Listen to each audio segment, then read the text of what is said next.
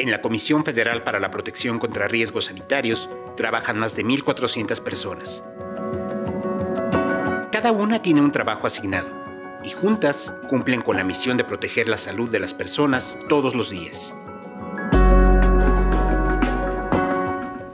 Pero más allá del checador matutino, de los papeles que van y vienen por los escritorios, más allá del plástico sonido de los teclados y de los sellos con acuses de recibido, más allá de los análisis precisos del laboratorio y de los usuarios por atender, cada una de esas más de 1.400 personas, dentro y fuera de la institución, da lo mejor para cumplir con su labor y también con sus propósitos personales y familiares.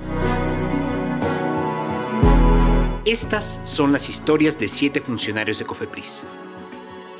En sus propias palabras nos comparten cómo ha impactado en su vida personal el trabajo que realizan todos los días y las anécdotas que han marcado sus vidas.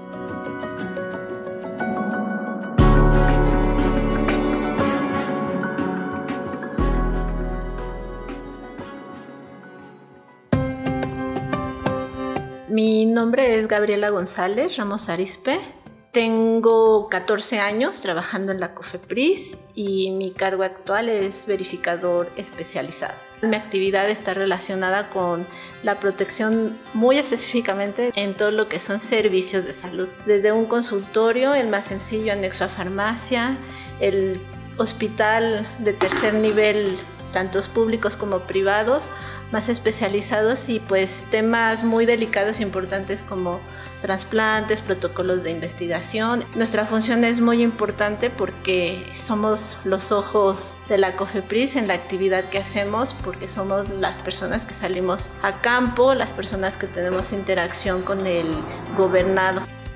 Soy médico de formación y pues sí es impactante cuando llegas aquí te das cuenta que no hay pacientes. Aquí eh, a mí me enamoró de mi trabajo el sentido social que tiene cuando te das cuenta exactamente del impacto y el beneficio que el hecho de que tú describas a un, riesgo que tiene la población usuaria de un servicio y pueda ser contenido limitado, es muy bonito, o sea, deja un muy buen sabor de boca, una satisfacción y bueno, pues la familia se siente muy orgullosa también de saber que tú pones un granito de arena en que la gente no sea expuesta ¿no? a tantos riesgos.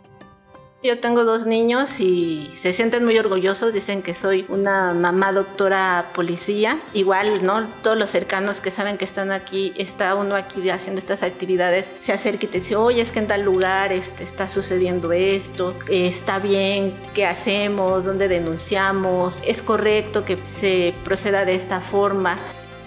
Es bonito, esta labor, porque aparte he de decir que la actividad que hacemos en vigilancia, servicios de salud, prácticamente ninguna otra instancia la hace. Esto es muy dinámico, siempre hay que estar estudiando, siempre hay que eh, estar actualizándose. Además, no es un tema en realidad el que como médico tengas formación, entonces aquí hay que aprender leyes, em, aprender a interpretar procesos administrativos. Entonces, ese es el reto, siempre estarte actualizando, formar equipos ¿no? más fuertes, este, conocer todas las normas, toda la regulación, incluida hasta a veces regulación internacional que nos impacta de alguna forma me enamoré de una forma muy rápida cuando vi el sentido social. Finalmente, bueno, yo como médico lo que me gustaba de la medicina es eso, ¿no? Siempre ayudar a la población y entonces aquí se hace eso, no de forma clínica, la hacemos de otra forma, pero es muy interesante y muy importante la actividad que hacemos como verificadores. Y bueno, yo que estoy en esta materia de servicios de salud es todavía más importante y impactante en la salud de la población. Recuerdo mucho un...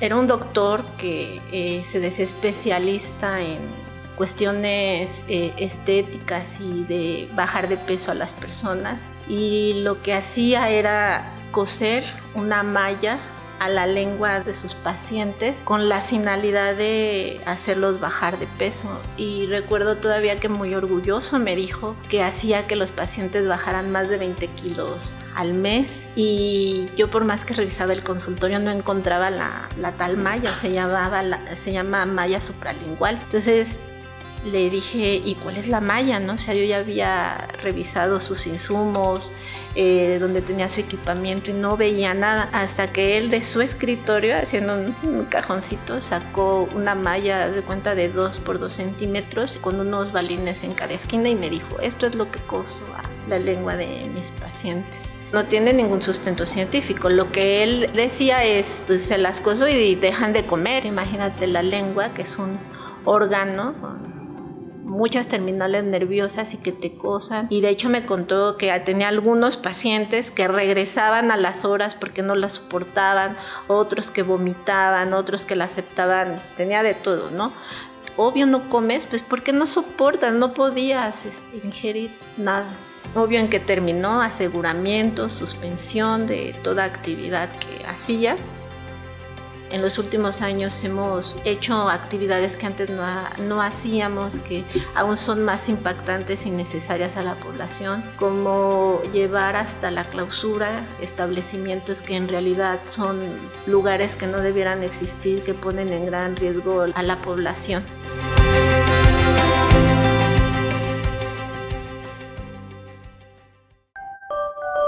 COFEPRIS, 22 años protegiendo la salud de las personas.